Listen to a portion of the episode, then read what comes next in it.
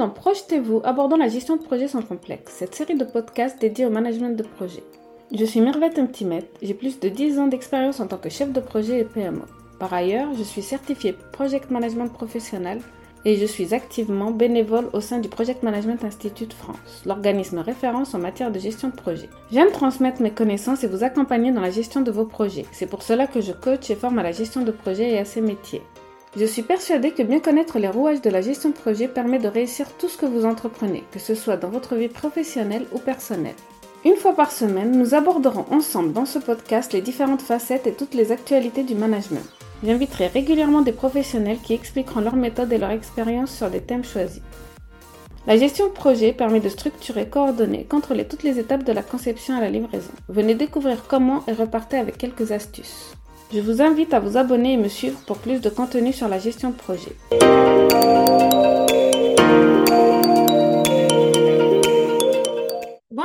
Et bienvenue dans un nouvel épisode de Projetez-vous, le podcast dédié à l'univers de la gestion de projet. Je suis votre hôte, Mirvette, et aujourd'hui, j'ai l'immense plaisir d'accueillir un invité très spécial, Marc Roussel, un expert reconnu du domaine du coaching de direction et de la formation de gestion de projet. Marc, je tiens tout d'abord à te remercier chaleureusement d'avoir accepté mon invitation. Ton parcours impressionnant et ProTrainer, entreprise que tu as fondée avec ta femme Danielle, sont une source d'inspiration et d'apprentissage inestimable pour nous tous. L'une des raisons pour lesquelles je tenais à t'inviter sur Projetez-vous est l'approche unique et personnalisée dans la résolution des problèmes en entreprise et euh, tous les concepts que tu nous décris dans tes vidéos, sur les posts LinkedIn euh, de Danielle ou de toi-même sont assez en accord avec ce que j'essaie de véhiculer avec ce podcast, avec Projetez-vous, dire que ben, les problématiques euh, à apprendre dans la gestion de projet, ce sont aussi les problématiques euh, d'un chef d'entreprise et euh, il faut vraiment que la méthodologie, tu nous expliqueras dans, le podcast, bien sûr, on y reviendra plus tard, est vraiment très importante, d'où la pertinence de t'inviter aujourd'hui sur Projetez-vous. Merci beaucoup et puis ben, je te laisse te présenter rapidement. Bien sûr, je ne vais pas faire une reformulation du plaisir que j'ai d'être avec toi. Je te remercie beaucoup pour l'invitation. Ça donne l'occasion de faire un exercice de, partage et d'échange très intéressant. Donc, pour me présenter brièvement, je dirais bon, que moi, j'ai commencé ma carrière lorsque je faisais du théâtre. Et à un moment donné, je n'ai pas vu dans le théâtre le moyen d'expression artistique, mais j'ai vu que c'était une école une école de développement de compétences fondamentales. Et cette notion d'école m'a toujours euh, accompagné. Ensuite, j'ai une grande période de 10 ans dans le domaine de, la vente, avec tous les échelons qu'on peut, qu'on peut parcourir en une dizaine d'années. Et puis ensuite, j'ai rencontré mon mentor, qui était un, maître dans le domaine de la formation. Et j'ai passé 10 ans pas les dix années avec lui, mais j'ai passé dix ans dans des cabinets de, consultants spécialisés dans le développement du potentiel humain appliqué aux fonctions de l'entreprise, comme par exemple la vente, le management, les relations clientèle. Et après avoir passé dix ans dans des entreprises de renom, dont certaines internationales, j'ai senti des petites ailes me gratter dans le dos là. Et en 98, j'ai créé mon, ma première entreprise. C'est toute une histoire, mais j'étais rejoint par euh, Danielle, qui est devenue mon épouse. Et ensemble, nous cheminons et nous continuons jusqu'en 2014 à animer à créer et animer des programmes d'accompagnement au sein des entreprises. Et en 2014, on est venu en Andorre. Et donc euh, là, on, se redessine un peu, on se reprofile parce qu'on est passionné. Nous, la retraite n'a pas de sens pour nous euh, sur le plan administratif, oui, et financier, mais pas sur le plan du travail. Et on a à l'horizon des 3-4 ans qui viennent de créer une école spéciale pour entrepreneurs d'un genre assez nouveau. Ben c'est super, franchement, tu nous mets l'eau à la bouche avec cette école euh, d'entrepreneurs et je crois qu'avec toute ton expérience, tu as vu beaucoup de types d'entreprises, beaucoup d'entrepreneurs réussir ou échouer. Et euh, je voulais te poser euh, une question. Est-ce que tu voyais des erreurs communes tout au long de ta carrière ou de la part d'entrepreneurs, de la part dirigeants d'entreprise sur des choses? À chaque fois que tu arrives dans une entreprise, c'est la première chose que tu remarques comme erreur. Oui, donc on, on reste dans le cadre, moi je vais rester dans le cadre du projet. Mais c'est vrai que fondamentalement, euh, l'activité, c'est toujours des, process, des outils et des hommes. Et les erreurs principales, de mon point de vue, c'est la non prise en compte de la dimension humaine de l'entreprise à tous les étages de la boîte. C'est ce qu'on retrouve quand on fait, par exemple, on arrive dans une société, souvent il y a une, crise, Et 90% de la cause de la crise, c'est des ruptures de communication qui sont dues à des défauts de management, à des défauts d'attitude, à la non prise en compte. Et donc, euh, on a, nous, un fractal pour analyser les choses qu'on appelle IRCAR. Et IRCAR, c'est intention, réflexion, communication, action pour obtenir un résultat on a tous à cœur d'avoir, je sais pas, une bonne situation, avoir une famille qui fonctionne bien, un bon travail, etc. Et on travaille à maintenir, à avoir un résultat. Mais en amont, on sait qu'il y a toujours une idée, une intention, une impulsion. Et ça, c'est une dimension humaine extrêmement importante qui n'est pas prise en compte dans les projets réellement. Et puis ensuite, la partie réflexion, communication, action, ça se passe pas trop mal. Et après, il y a le suivi et le contrôle, et ça, c'est parfois un, des facteurs qui est un peu négligé. et donc, on appelle ça un fractal, parce que tu peux faire un projet, par exemple, sur un an, et tu le décomposes en, sous-projets de trois mois, par exemple, et chaque trois mois a son intention, son, sa réflexion, enfin ses données, ses accords, et puis son processus d'action. Et on mesure le résultat. Et ce, euh, sous-projet s'inscrit dans un projet plus large. Et quand on comprend que chacune des activités de pensée, de réflexion, de communication et d'action s'inscrivent dans des plans d'activité différents, eh euh, et qu'on maîtrise les compétences qui permettent de dérouler un IRCAR, si tu veux, et que tu fais ça au niveau de l'individu, au niveau du poste, du service et du management, bah, tu crées un, monde de synergie absolument incroyable, où les choses deviennent beaucoup plus euh, possibles, beaucoup plus euh, en synergie, beaucoup plus fluides. Ben, merci beaucoup hein, pour ce fractal. Donc euh, là, tu nous présentes les couleurs, que chaque euh, intention, c'est une couleur, réflexion, et il faut avoir ces cinq couleurs pour être complet. Donc toi, tu accompagnes peut-être euh, sur ces cinq couleurs. En tout cas, tu as bien parlé aussi des différentes phases de gestion de projet, hein, comme le suivi et le contrôle, la planification et tout ceci, donc qui sont aussi ben, complémentaire avec ce système IRCAR qui, pour toi, je pense, va aider les dirigeants à réussir leur projet et c'est comme ça que tu les accompagnes. J'ai aussi relevé la partie humaine. Donc, euh, ben, c'est très bien. Est-ce que tu as exemple, un ou deux exemples concrets et, tu peux décrire comment ces erreurs ont affecté la productivité et l'ambiance de travail, par exemple? Oh ben oui, je peux te raconter plusieurs histoires. Il y en a une, bon, je ne vais pas citer le nom des entreprises parce que je n'ai pas d'accord avec eux, mais par contre, c'est une boîte qui est dans le domaine, qui fabrique des, imprimantes euh, et euh, des, photocopieurs de très haut niveau. Et donc, euh, un jour, bon, je travaillais avec eux depuis un certain temps, ils connaissaient mes méthodes, où on peut concilier l'humain et la productivité d'une façon intelligente et efficace pour tout le monde. Et donc, dans ce service-là, le, le manager était devenu détesté de la part de son équipe. Et donc le choix, c'était soit on vire ce manager ou on augmente la pression sur les équipes. Mais comme ils étaient sur un projet fondamental, la patronne de, ce laboratoire de recherche et développement me dit, est-ce qu'on peut faire quelque chose? Donc on a fait quelque chose. C'est-à-dire qu'on a d'abord euh, rencontré les différents acteurs jusqu'à temps qu'on comprenne ce qui se passe. Et on voit bien qu'en amont d'un problème, vous avez toujours une rupture de communication. Comment on règle une rupture de communication? Pas en faisant se confronter les gens, mais en aidant la personne à se confronter à pourquoi le problème existe pour elle. Et quand on fait monter le niveau de responsabilité de quelqu'un et qu'il découvre la part du problème sur lequel il peut agir, et qu'on fait ça des deux côtés, on se retrouve avec de la responsabilité. Et quand il y a de la responsabilité, tu sais quoi, ben, il n'y a plus de problème. Il y a juste de la communication et trouver des solutions. Et on les a impliqués dans un programme de management assez simple qui permettait de réhabiliter des comportements et des attitudes pour bien fonctionner ensemble. Et, deux, et un an après, ça tenait toujours. Puis ensuite, on les a un peu perdus de vue, mais ça avait très très bien fonctionné. Donc le projet là, c'était de les mettre dans la vision de ce qu'ils voulaient atteindre ensemble, idéalement. Et quand on a eu la vision, on a, eu, on a pu la comparer à la situation actuelle, on a vu ce qui manquait. Quand on a su ce qui manquait, on avait donc des axes stratégiques. Les axes stratégiques, on les a convertis en petits projets qui étaient euh, portés par une personne responsable, qui pouvait faire appel à des personnes pour l'aider. Et donc, à partir de là, il pouvait étudier et formaliser le projet. Ça, c'est un des grands points de confondre l'idée et le projet. J'ai vu dans cette même société, on listait des, idées. Ah oui, il faudrait faire ci, il faudrait faire ci. Ah oui, oui, c'est bien, c'est super, c'est bien. On avait une kyrielle d'idées, mais elles n'étaient pas qualifiées, elles n'étaient pas étudiées, elles n'avaient pas fait l'objet d'une formulation de projet qui devient finalement, quand c'est bien fait, le but, l'objectif, la mécanique du projet, le synoptique pour pouvoir l'expliquer en 10 minutes, et puis le planning, et puis l'ensemble des actions, et les coûts que ça engendre, et le moyen de contrôle. Tant qu'on n'a pas mis en place, quand on n'a pas écrit ça, on n'a pas vraiment un projet.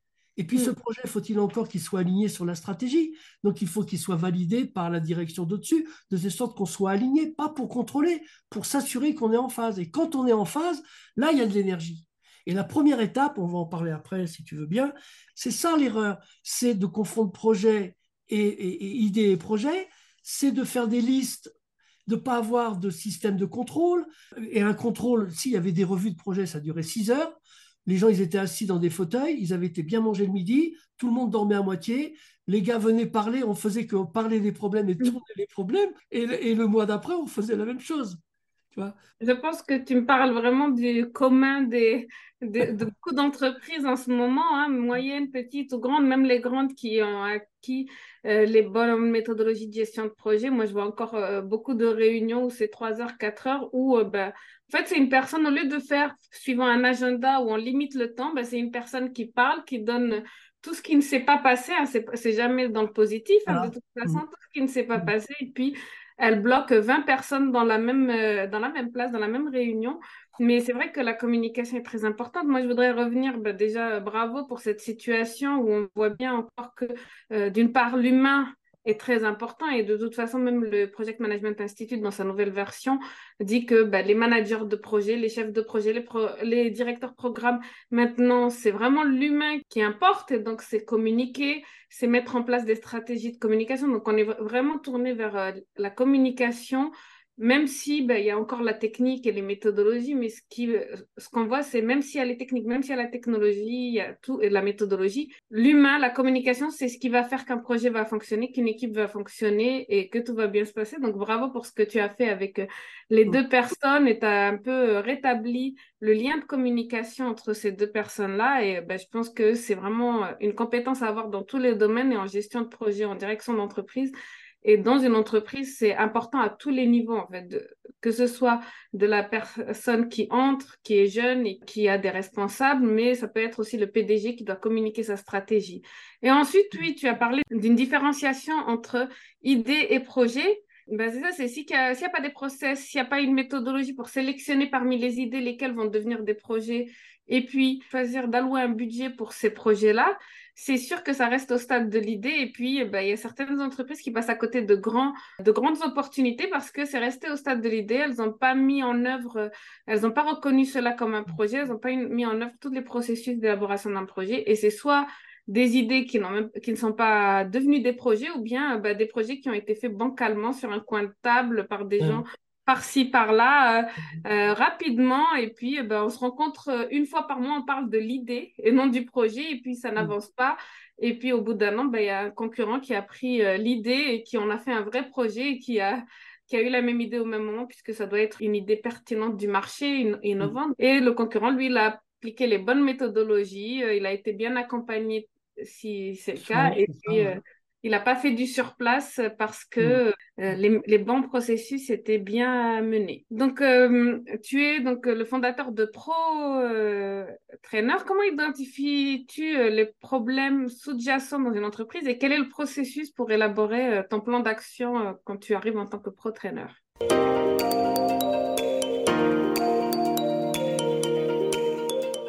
Donc, comment ça se passe? On a toujours, nous, une politique, c'est la prise en compte de l'humain.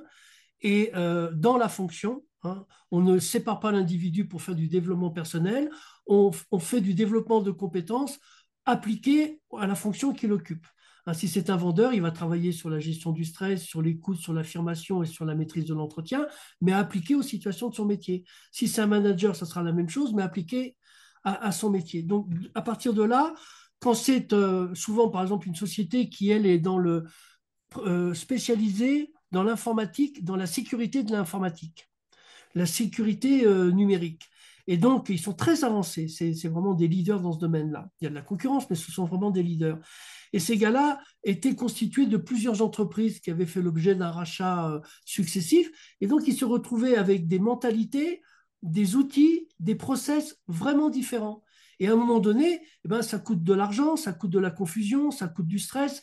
Et ils ont souhaité amener tout le monde à réfléchir, à faire avoir des lignes de produits communs, des processus communs et d'avoir des modus vivendi communs. Bon, l'idée est géniale. Ils en ont fait un projet extraordinaire. Sauf qu'à un moment donné, boum, ça a bloqué. Il n'y a plus rien qui avançait. Ça commençait à créer des, des désordres chez les gens et le projet devenait presque contre-productif. Et la raison pour ça, c'est que quand on fait des projets de taille, il y a deux niveaux de complexité à prendre en compte. Le premier niveau de complexité, c'est la complexité technique. Or, ce projet était techniquement complexe, très certainement un des plus complexes qu'ils aient jamais eu. Mais le deuxième, c'est la complexité relationnelle. C'est un autre axe. La complexité relationnelle, c'est de combien on va faire bouger les gens, de combien les gens vont devoir changer leurs habitudes.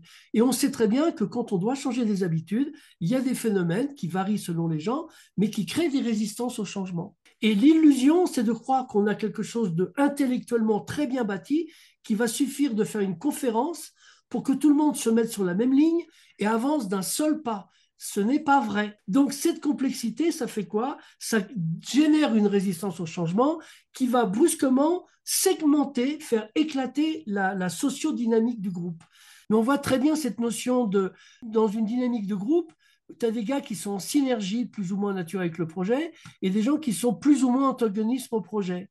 Et on voit bien qu'au moment où on lance le changement, les, gens vont se positionner dans je suis engagé, euh, je suis passif, je suis grognon, je suis opposant, je suis révolté, je suis déchiré, je suis hésitant. Mais il y a également cela. Ce sont des gens qui veulent le projet, mais en même temps qui gardent un sens critique, positif. Et ces gars-là, ils sont un peu répartis dans toute la pyramide des, acteurs liés au projet.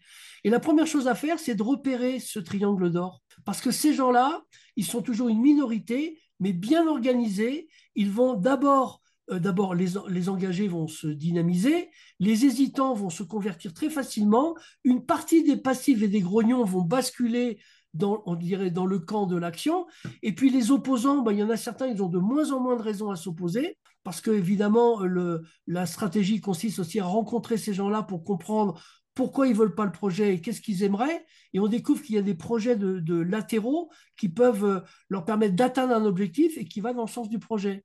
Donc, si tu veux, ce tableau-là, il est fondamental. Et je connais très peu d'entreprises qui comprennent cette logique. Dans les métiers d'ingénieur, c'est le pire. On vient avec une logique linéaire et on oublie qu'il faut aller parler avec les gens. Ben, en tout cas, moi, ça me rappelle beaucoup puisque j'ai eu euh, Mitoun euh, récemment et puis j'ai fait un, un, épisode sur l'accompagnement conduite du changement et c'est vraiment un des principes de l'accompagnement de la conduite du changement. Et c'est vrai que ton schéma, exactement, c'est comment faire pour faire accepter le changement par tous et que le les projets, toi c'était dans le cadre d'un projet, mais des fois c'est juste dans le cadre de mettre en place un nouvel outil, comme tu as dit. Donc toi c'était beaucoup plus complexe, il y avait de la mise en place d'outils, mais il y avait d'autres composantes aussi. Mm.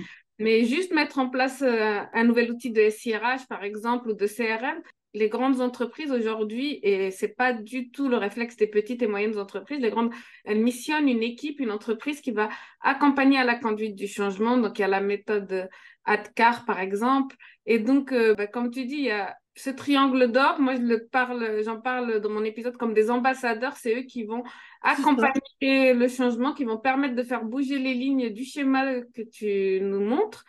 Et euh, bah, donc, euh, bah, c'est très bien et on voit qu'à tous les niveaux, il faut vraiment accompagner ce changement. Moi, j'ai même lu déjà euh, les cinq étapes du deuil et elles sont aussi dans... Il y en a beaucoup qui utilisent les cinq étapes du deuil pour accompagner le changement dans d'autres entreprises. Donc, ah pour arriver jusqu'à l'acceptation, passe par le refus, la colère. Le...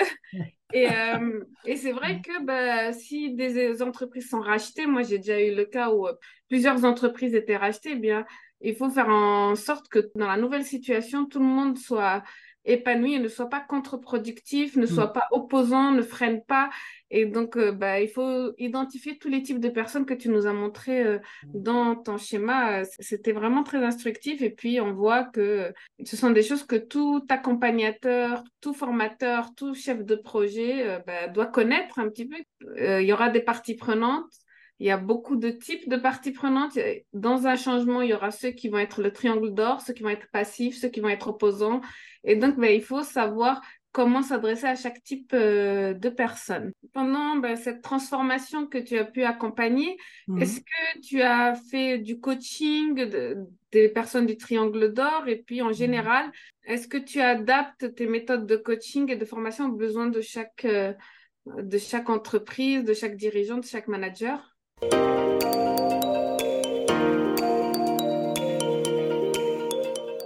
Oui, alors effectivement, par exemple, dans ce cadre-là, j'ai rencontré le, DG, ou en fait, c'était le responsable technique de la zone qui euh, pilotait plus de 150 personnes. Et ils étaient un, modèle, un business model pour euh, l'international. Donc, je rencontre cette personne-là. Il se trouve qu'on se connaissait et on s'appréciait. Il m'avait déjà vu travailler, etc. Donc, euh, la première chose que l'on a fait, bah, c'est simplement d'aller regarder c'est quoi le, le, problème tel qu'il le perçoit lui, parce que parfois il perçoit le problème sous un angle, mais les autres le perçoivent sous un autre angle. Et donc, euh, c'est bien de comprendre lui où est son problème à lui. Et puis, deuxièmement, c'est quoi les enjeux? Et après, c'est toujours un audit, en fait. Et ça passe par, moi, j'ai organisé une dizaine d'interviews avec quelques acteurs clés. On passe euh, deux heures ensemble. Et là, on, on balaye toute l'historique du projet, comment ils le perçoivent, où est-ce que ça bloque pour eux, qu'est-ce qu'ils proposeraient, qu'est-ce qui ferait que pour eux, ça serait un bon projet. Et brusquement, on se retrouve avec une information extraordinaire. D'abord, la première chose, le premier constat, c'est que tous les problèmes et tous les blocages sont du domaine du management opérationnel. Donc, les dirigeants comme les managers opérationnels doivent être formés pour gérer ces situations-là. Mmh. Tout, 100%, c'est entre les mains. Donc, c'est pour ça qu'on a fait un programme de management pour aider les gens à gérer ces situations et de développer chez eux la capacité à gérer des situations bien spécifiques et puis après, quand on a eu fait ces entretiens-là, il y a deux personnes qui étaient vraiment des personnes clés et qui étaient en antagonisme fort avec le projet. Et donc là, on a fait un coaching. Et le coaching a permis de révéler que la personne n'était pas du tout hostile au projet, mais qu'ils avaient vécu précédemment un ancien projet qui s'était très mal passé. Et les gars, ils étaient toujours fixés là-dessus. Donc il y avait une dimension psychologique de groupe et comme cette personne était un leader, qu'est-ce qui se passait? Elle réussissait à convaincre tout le monde qu'elle avait raison, qu'il fallait pas bouger. Et comme elle était puissante, eh, eh, bien, elle arrivait à bloquer elle toute seule la zone.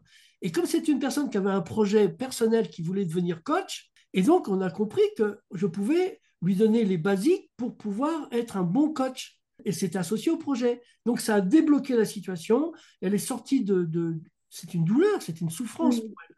Elle est sortie de ça et elle est devenue l'un des leaders pionniers du projet. C'est-à-dire toute l'énergie négative s'est inversée et devenue positive. je peux te garantir, il y a eu un turbo dans, le, dans la mécanique. Ah ben, merci. En tout cas, tu viens de nous expliquer le cas de résistance au changement euh, d'une des personnes et le cas de bah, toi, ton expérience en écoute active, en cherchant justement bah, les raisons de chaque freinage, les raisons de chaque résistance au changement. Bah, la semaine dernière, euh, j'ai fait un épisode sur la négociation et ça rentre vraiment, donc ça introduit bien euh, ce qu'on fait aujourd'hui comme épisode exactement. Donc c'est vraiment ensemble, on voit que souvent derrière bah, un projet, c'est pas seulement la technique, la technologie, c'est pas des problèmes de ce style-là. Comme tu disais, il y avait la complexité technologique, mais la complexité humaine et savoir quels sont les différents freins et pouvoir les auditer. Puis ensuite, tu as pu réussir à débloquer pour que ce soit une personne, que ce ne soit plus une personne freinante, mais une personne accélératrice, catalyseur.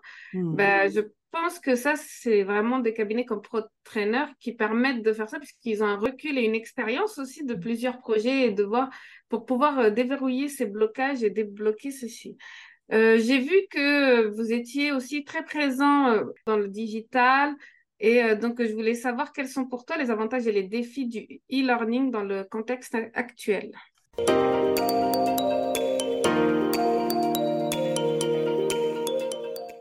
Oui, effectivement, aujourd'hui, on peut plus passer, euh, on peut plus se priver de comprendre comment marche le digital, de voir que ce sont des vecteurs de, communication, donc euh, de développement. Et euh, nous, ça fait plusieurs années qu'on s'intéresse de très près à ces questions-là, même s'il y a une évolution qui est absolument incroyable, notamment avec ChatGPT qui arrive là comme une bombe qui modifie littéralement la capacité à, traiter de l'information et à obtenir de l'information. Mais au-delà de tout ça, depuis 2008, nous, on est très intéressés à cette idée de, de mettre en ligne des programmes. Alors, l'intérêt du, e-learning, j'ai pris quelques notes que je vais quand même te noter. Dès que tu fais du e-learning avec une entreprise, tu es obligé de reconsidérer l'ingénierie de formation. Et enfin, de pouvoir reposer les bases. Il faut impliquer deux ou trois personnes de l'entreprise, au moins les managers qui sont au-dessus des personnes qui vont être formées, et puis voir, s'assurer que c'est bien dans un axe stratégique de, société. Donc, quand il y a cette légitimité-là, il y a de l'énergie et il y a de ressources qui va venir. Ensuite, il faut vraiment que les modèles soient actionnables. Parce qu'on voit encore des e-learning qui sont simplement des transferts d'informations livresques dans un parcours. Alors, nous, on a toujours travaillé sur le, le training. Le training, c'est une démarche un peu différente. Donc, quand on intègre ça dans un, dans un e-learning, on s'assure que les modèles, les personnes puissent les comprendre, ils puissent, au travers de jeux, d'échanges, de communication, les intégrer, et on s'assure que ça se mette dans la durée. Pourquoi? Pour s'assurer que sur le terrain, il n'y ait pas de difficulté d'application. Et donc, ça doit s'inscrire un peu dans le temps. Mais le gros avantage, c'est que ça coûte beaucoup moins cher. Quand, par exemple, je fais une formation qui vaut 10 000, il y a 10 000 de, frais, de frais de salle, de frais de salaire, etc. Alors qu'avec le e-learning, on peut complètement réduire ces frais, c'est extrêmement souple. Je rajouterai une chose, c'est qu'il y a le e-learning pur, je m'inscris, j'arrive sur la formation, je fais la formation, je fais quelques exercices qui me sont proposés et ça peut s'arrêter là. Mais imaginons que tout de suite derrière le module, on se retrouve à 5-6 dans une salle en, présent, en distanciel et qu'on échange sur ce qui s'est passé et qu'on fasse quelques trainings. Et que c'est donc des modules, vous êtes tout seul avec, euh, je dirais, la partie théorique, vous faites un travail de communication, d'ajustement et d'entraînement et vous avez trois, quatre modules comme ça. Et en trois mois de temps, non seulement les gens, ils ont compris des choses, c'est adapté à leur situation, mais ils sont capables de faire des choses dont ils n'étaient pas capables avant de faire le e-learning. Et je me suis rendu compte qu'on peut faire du coaching comme ça en face à face on peut pas se toucher, on peut pas se serrer la main, etc. On peut pas se boire un café. Mais quoi qu'on aussi, on peut boire un petit café quand même. Et euh, ce qui est génial, c'est que dès que la communication est en place, on produit quasiment les mêmes effets avec les mêmes résultats. On perd un peu de dynamique de groupe, c'est vrai, mais on gagne tellement par ailleurs que c'est un très très très bon outil pour moi. Bah, je pense aussi, hein, je pense pour nous tous, on est en train d'apprendre justement à travailler différemment et à travailler à distance. C'est-à-dire que là, aujourd'hui, tu es à Andorre, je suis à Paris, mais euh, bah, voilà, on arrive à discuter, échanger et bah, on, on, apprend beaucoup de choses de cet échange. Et je pense que pour pour la formation, pour le e-learning, bah, pas besoin de plus. C'est vrai que moi, à une époque, bah, je pensais qu'être en physique, c'est beaucoup mieux pour voir les expressions et tout ça. J'ai fait même des cours pour 200, 250 personnes. Mais je pense qu'aujourd'hui, pour accompagner et pour être scalable, c'est-à-dire bah, que ton entreprise puisse s'élargir euh, à plusieurs endroits dans le monde, on est obligé un peu plus se soustraire à, à la digitalisation, au e-learning ou au coaching en virtuel. C'est c'est tout à fait euh, indéniable. Ben, merci d'avoir partagé tout ceci. On arrive presque à la fin de l'épisode. En tout cas, j'ai vu que tu, tu étais présent sur plusieurs domaines qui intéressaient justement les directions, les managements pour pouvoir les aider au maximum à résoudre leurs problèmes, que ce soit en présentiel ou en distanciel. Est-ce que avant de nous quitter, peux-tu partager quelques conseils pratiques pour les gestionnaires de projets et les dirigeants d'entreprise?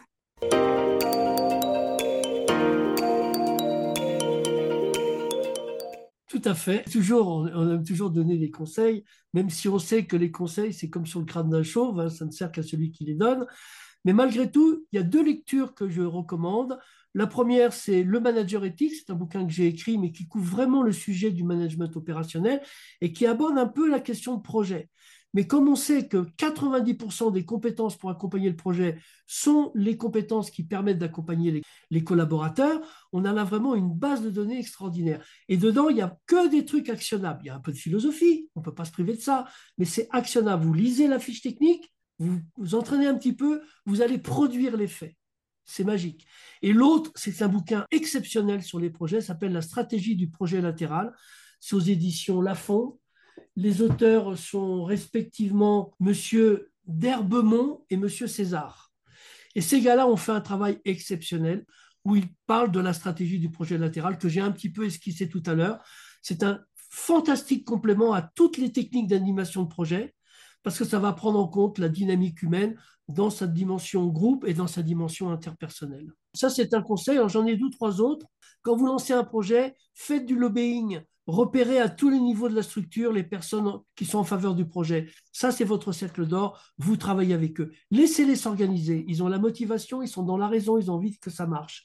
Et puis, pour réaliser cette étape, eh bien, les managers doivent se coiffer de la casquette de leader, c'est-à-dire oser prendre le risque d'aller de l'avant et, de partager la vision, mais aussi de mettre la casquette de vendeur. Et tu le disais tout à l'heure, euh, Mirvette, c'est qu'on a besoin d'amener les gens à comprendre. Et le vendeur est fondamentalement quelqu'un qui est un pédagogue en réalité. Si on veut bien regarder un bon vendeur, c'est quelqu'un qui aide les gens à comprendre en quoi la solution qu'il propose va les aider à gagner plus que ce qu'ils dépensent.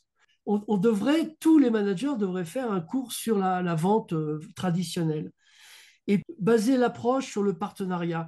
Dès que les gens sont, savent de quoi vous parlez, qu'ils ne sont pas manipulés, qu'on ne leur met pas la pression, quand ils sont bien dans leur basket, ils produisent des bons résultats. franchement, il faut collaborer avec les gens, il faut les traiter comme des partenaires et pas comme des gens dont on attendrait l'obéissance parce que c'est logique. Voilà, je dirais qu'en priorité, c'est former vos relais au management opérationnel et à la conduite de projet. Donc, faites appel à Amir qui est, à mon avis, expert dans le domaine. Et puis, bah, nous, on est toujours très heureux de partager avec les gens qui veulent poser un problème sur la table et de regarder où est-ce que l'on peut faire quelque chose d'intelligent ensemble. Merci beaucoup Marc pour ces lectures. Franchement, je les mets directement dans ma liste de lectures et euh, merci aussi. Tous tes conseils sont applicables à tous les niveaux de l'entreprise. C'est-à-dire quelqu'un qui veut juste mener un projet, comme vous avez dit, va aller voir son triangle d'or à la direction. Qui est-ce qui va être vraiment accélérateur pour son projet, pour euh, le lobbying.